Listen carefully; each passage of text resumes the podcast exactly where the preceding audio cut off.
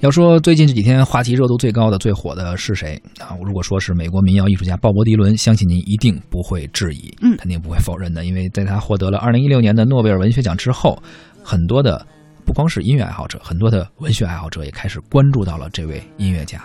同时呢，这股风也刮到了图书领域。鲍勃迪伦的相关作品的销量在电商平台上一路飙升，库存不足。两家出版机构则决定紧急加印已经引进出版的有关这位新科诺奖得主的作品。有评论家也是戏言说，呃。这个是影响了出版界的诺奖效应，而没想到这次影响诺奖的出版界的这么一个效应是发生在一个音乐人身上。嗯，呃，据某图书的销售网络统计啊，说顾客浏览鲍勃迪伦的编年史，呃，原来的旧版名字叫做《像一块石滚石》。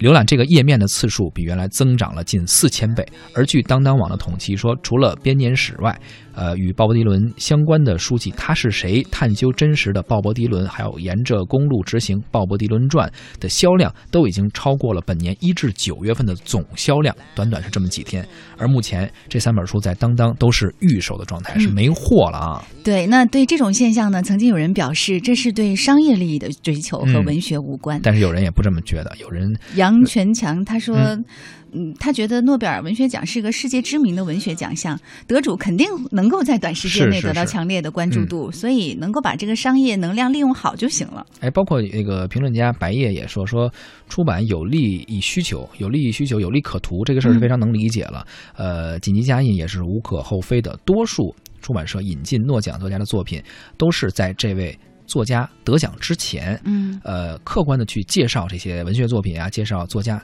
能够起到一个引导的效果、宣传的效果。那如果人家引进了之后，人家得了奖了，那再去赚钱也是无可厚非的，对有眼光嘛，对吧？对啊，所以诺奖的真正意义呢，就是对作家文学价值的发现。有些作家呢，经过诺奖的推荐，获得了大家的关注，作品呢，自然而然就会受到重视，并且被重新解读，知名度得到提高。嗯，所以。如果从这一点来讲的话，引起出版圈的这个连锁反应并不奇怪啊。评论家白夜说，嗯我们